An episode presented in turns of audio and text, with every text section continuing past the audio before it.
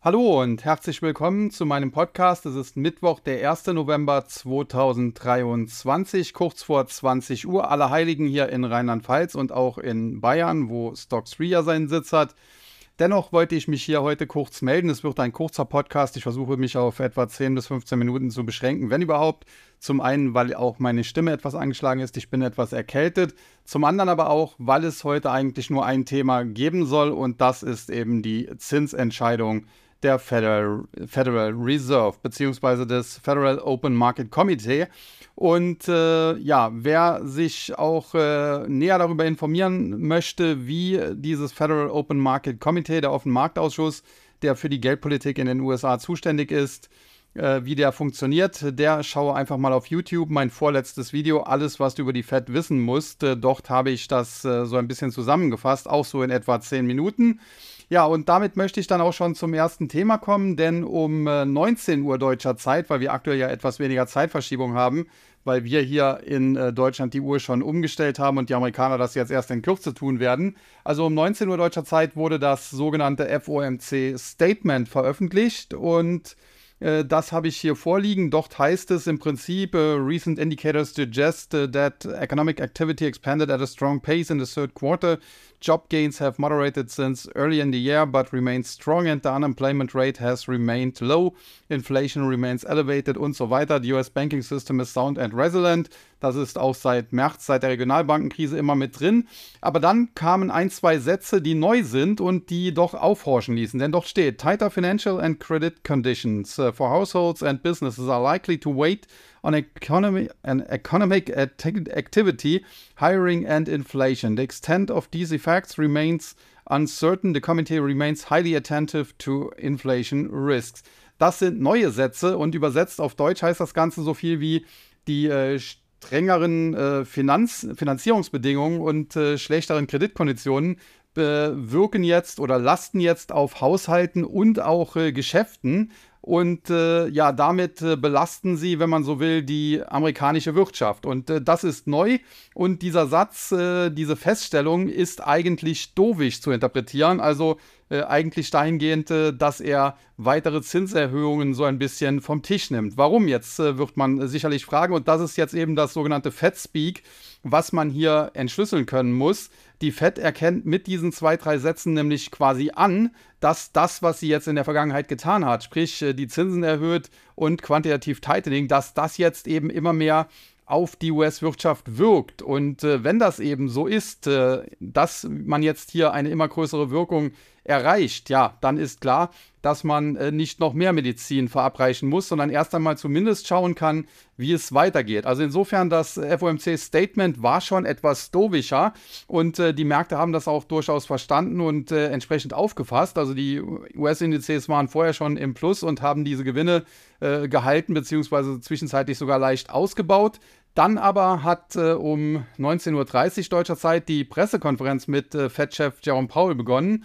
Und äh, dort äh, gab es dann tatsächlich ähnlich Dovisches zu hören. Und zwar habe ich das auch hier mal ein bisschen äh, zusammengefasst. Äh, zu Beginn hat Paul betont, dass die Inflation in den USA zu hoch war und äh, trotz erster Erfolge immer noch zu hoch ist. Die Fed habe aber hart daran gearbeitet, sie wieder unter Kontrolle zu bringen. Denn mit einer zu hohen Inflation funktioniere keine Wirtschaft für niemanden. So weit, so gut. Das ist das Urspr ja, äh, ursprüngliche Eingangsstatement, was er zuletzt immer so oder so ähnlich von sich gegeben hat. Dann aber kam quasi schon ein erster Hammer, denn er sagte, aufgrund äh, der bereits erfolgten Zinsanhebungen auf 5,25 bis 5,5 Prozent der US-Leitzins ja angehoben, äh, sei die Geldpolitik nun sehr restriktiv. Und äh, das sehe man dann eben auch äh, in den Wirtschaftsdaten. Die Inflation sei zuletzt äh, tendenziell gesunken und damit auf dem richtigen Weg. Und äh, weil jetzt eben auch die Anleihenmärkte zuletzt nachgezogen haben, insbesondere auch die lang oder länger laufenden US-Staatsanleihen, seien die entsprechenden Bedingungen in den USA jetzt äh, ausreichend restriktiv. Der Leitzins liege deutlich über der Inflationsrate und wirke damit ebenfalls inflationssenkend. Und äh, wenn man so will, ja, beschreibt er damit eine zwar hawkische Situation, aber wenn die Situation eben hawkisch ist, dann muss sie ja nicht noch hawkischer werden. Das ist also, wenn man so will, eine erste Absage an weitere Zinserhöhungen gewesen. Danach äh, beschreibt äh, Paul den Arbeitsmarkt und betont, dass dieser nach wie vor angespannt sei, aber auch hier gäbe es erste Entwicklungen in die gewünschte Richtung. Also auch das eher dovisch, denn wenn natürlich der Arbeitsmarkt sich wie gewünscht am Abschwächen ist, braucht man auch da nicht mehr noch nachhelfen, indem man mehr Medizin verabreicht. Ja, anschließend hat er dann die eingangs doch sehr dovischen Statements so ein bisschen relativiert. Er hat äh, betont, dass die Inflation sich zwar in die richtige Richtung schon bewege, aber eben noch nicht sicher sei, dass es auch so bleibe. Daher würden er und seine Kollegen alle Daten weiterhin genau beobachten und äh, datenabhängig entscheiden. Er hat aber ganz klar betont, aktuell ist äh, die Geldpolitik in den USA ausreichend restriktiv. Er geht davon aus, dass, äh, wenn der Leitzins auf diesem Niveau jetzt für einige Zeit bleibt, dass das die Inflation weiter senken wird. Und damit hat er eigentlich, ja, zwar noch nicht explizit ausgesprochen, aber doch so in der, durch, die, durch die Hintertür so ein bisschen gesagt, okay, 5,25 bis 5,5, äh, das ist äh, die Terminal Rate, das ist das Hoch im US-Leitzins. Und das ist ja auch das, was die Anleger in den letzten Wochen eingepreist haben. Es war ja vor dem letzten äh, Statement am 20. September, war das, glaube ich äh, so, dass die Anleger eigentlich noch eine Zinserhöhung um 25 Basispunkte in diesem Jahr oder Anfang nächsten Jahres erwartet hatten und dann im nächsten Jahr vier Zinssenkungen. Aktuell hat sich das verschoben. Man erwartet jetzt keine Zinserhöhung mehr in diesem Jahr und auch nicht Anfang nächsten Jahres und dann äh, drei Zinssenkungen und zwar beginnend ab Juni. Also insofern, äh, auch wenn da zuletzt an den Märkten ein bisschen verrückt gespielt wurde, insbesondere an den Anleihenmärkten auch, was sich dann auf die Aktienmärkte übertragen hat, hat sich da insgesamt nicht viel verändert, denn äh, plus 1, minus 4 kommt im Endeffekt mehr oder weniger auf das gleiche heraus wie 0 und minus 3.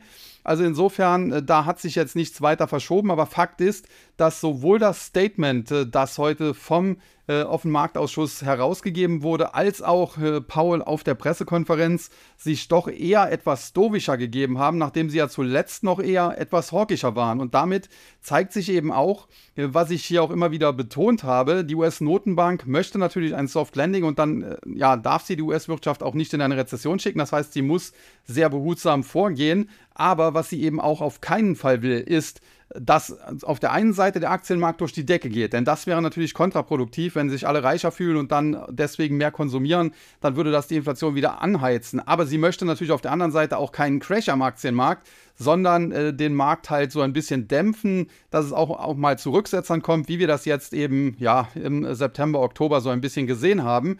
Und äh, bisher muss man ganz klar sagen, das hat die US-Notenbank sehr, sehr gut hinbekommen. Das hat sie sehr, sehr gut moderiert. Sie hat den Leitzins von im Prinzip 0 auf 5,25 äh, bis 5,5 Prozent nach oben geschleust, was eine der stärksten und schnellsten äh, Zinsanhebungszyklen, Zinsanhebungskampagnen der äh, ja, geldpolitischen Geschichte in den USA war.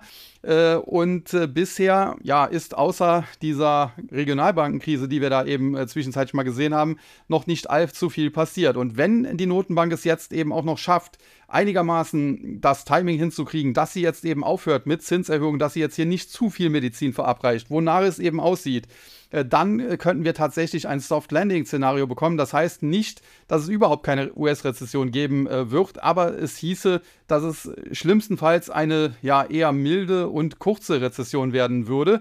Und äh, das wäre definitiv äh, tendenziell für Aktien eher bullig. Natürlich muss man sagen, äh, die Anleihmärkte haben es zuletzt gespielt. Äh, wir haben dort bei den äh, kurzfristigen Renditen äh, im Prinzip so im Bereich 5,1 so ein bisschen den Deckel drauf. Die äh, Zehnjährigen sind nach oben gelaufen. Das heißt, da ist ein Prozess der Normalisierung im Gange. Ob der aber noch abgeschlossen wird, sprich die Renditen der länger laufenden Anleihen tatsächlich über die der kürzer laufenden steigen, das muss man abwarten.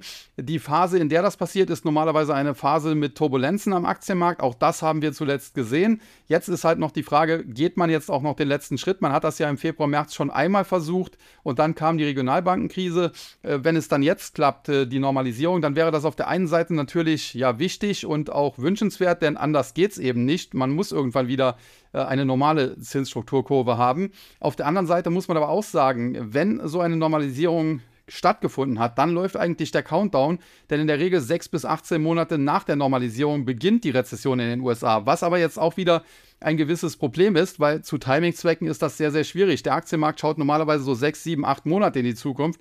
Wenn jetzt eine US-Rezession also erst in 18 Monaten beginnen würde, sofern es überhaupt dazu kommt, dann könnte der Aktienmarkt auch noch 10 Monate steigen, ehe er langsam anfangen würde, diese Rezession einzupreisen.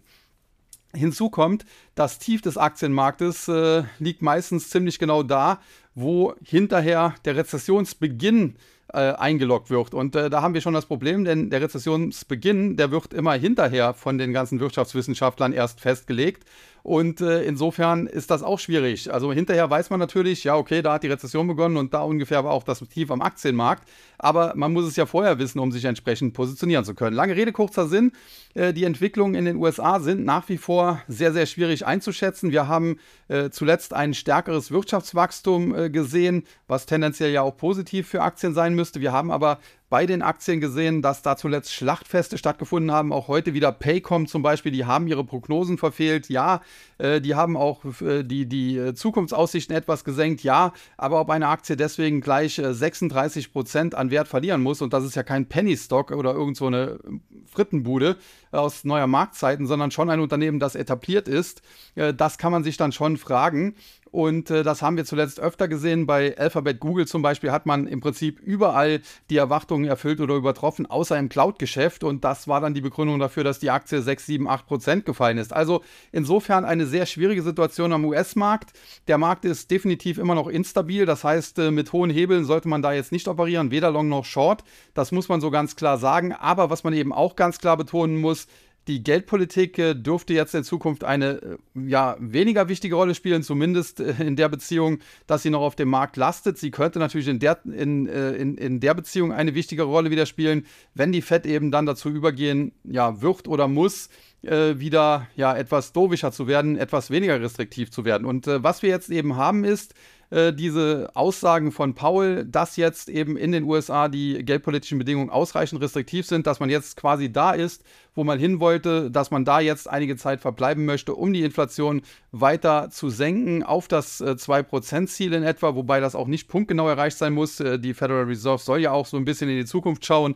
Und äh, wenn man dann halt sieht, dass es in äh, großen Schritten in Richtung 2% geht, dann kann man auch vorher schon wieder die Geldschleusen ein bisschen öffnen, weil Geldpolitik ja auch immer mit einer Verzögerung erst wirkt. Also alles in allem muss man sagen, äh, Paul und auch das Statement zuvor heute eher dovisch. Das wird von den Märkten auch durchaus honoriert, wenn man sich das so anschaut. Äh, der Nasdaq mittlerweile durch die Decke geschossen, der Dow Jones mittlerweile auch über 200 Punkte im Plus. Das sieht heute also definitiv ganz gut aus. Und nachdem Paul zuletzt, wie gesagt, im Prinzip eine Korrektur, eine Herbstkorrektur an den Aktienmärkten ausgelöst hat, könnte das heute vielleicht sogar der Startschuss, der Beginn einer Jahresendrallye sein. Ob das so ist, muss man noch sehen. Wir hatten zuletzt mehrere gute Tage, ja, aber zuvor auch zwei schlechte Monate. Insofern eine Schwalbe macht noch keinen Sommer. Das habe ich auch im letzten regulären Podcast gesagt. Aber alles in allem sind die Entwicklungen in den USA, das geht alles in die richtige Richtung. Und wenn das äh, so weitergehen sollte, dann äh, dürfte es der Federal Reserve tatsächlich ausnahmsweise mal gelingen, ein, ein Soft Landing hinzubekommen. Und das dürfte für die Aktienmärkte auch nicht unbedingt das Schlechteste sein. Zum Schluss noch ein Wort zu den Anleihenmärkten. Dort muss man wissen, wenn die Renditen nach oben gehen, gehen die Kurse nach unten. Wenn die Renditen nach unten gehen, die Kurse nach oben. Wir hatten jetzt zuletzt steigende Renditen, sprich einen Crash bei Anleihen, wenn man so will, also was die Kursentwicklung angeht. Und das ist natürlich äh, für viele ganz spannend, denn man kann Anleihen jetzt relativ niedrig kaufen und damit auf der einen Seite natürlich eine relativ hohe Rendite einloggen. Das heißt, wenn die sich einigermaßen stabil halten, kassiert man eben seine 5% und mehr pro Jahr. Äh, und auf der anderen Seite äh, kann man natürlich auch äh, sie als Spekulationsobjekt betrachten, weil man eben niedrig gekauft hat und wenn dann die Renditen eben sinken, sprich die Kurse steigen, kann man vielleicht auch kurzfristig in den nächsten Wochen und Monaten Kursgewinne einfahren, was ja auch nicht das Schlechteste ist. Also insofern, der Anleihenmarkt ist definitiv jetzt eine starke Alternative zu den Aktienmärkten, das muss man so sagen, aber auf der anderen Seite muss man eben auch sehen, die Aktienmärkte sind übergeordnet gar nicht so stark, wie sie dastehen. Ich habe das hier schon oft angesprochen. Sie werden halt von diesen Magnificent Seven äh, in erster Linie oder von den Big Techs getragen, aber viele kleinere Werte sind eben äh, alles andere als noch teuer. Heute kommen beispielsweise noch nachbörslich Quartalszahlen von PayPal vor den Quartalszahlen, ob man da unbedingt reingehen muss. Das ist natürlich sehr stark spekulativ, das muss jeder für sich entscheiden, ob er das möchte. Aber Fakt ist, wenn man eine PayPal zu Kursen von äh, 55 Dollar oder so äh, kriegt, äh, wenn man die dann ins Depot sich packt und äh, da zwei, drei Jahre drin bleibt, dann sollte man damit nicht allzu große Kursverluste ein, einfahren, sondern im Gegenteil eher Kursgewinne. Gleiches könnte ich über viele andere Aktien sagen, zum Video auch so ein Kandidat. Also alles Aktien, die ich hier in der Vergangenheit auch oft besprochen habe und damals aber immer gesagt habe, die sind viel zu hoch und die Kurse müssen fallen. Genau das ist jetzt eben passiert und jetzt sind die Kurse am Boden. Die Unternehmen haben trotzdem eine hohe Qualität, aber es interessiert niemanden mehr und dementsprechend aktuell eigentlich ein Markt, ja, eigentlich ein Eldorado für Anleger, muss man sagen. Man kann sowohl auf der Anleiheseite was tun, man kann aber auch gezielt in Aktien einsteigen oder es vielleicht auch dann über ETFs oder Fonds managen, wer das äh, sich nicht traut,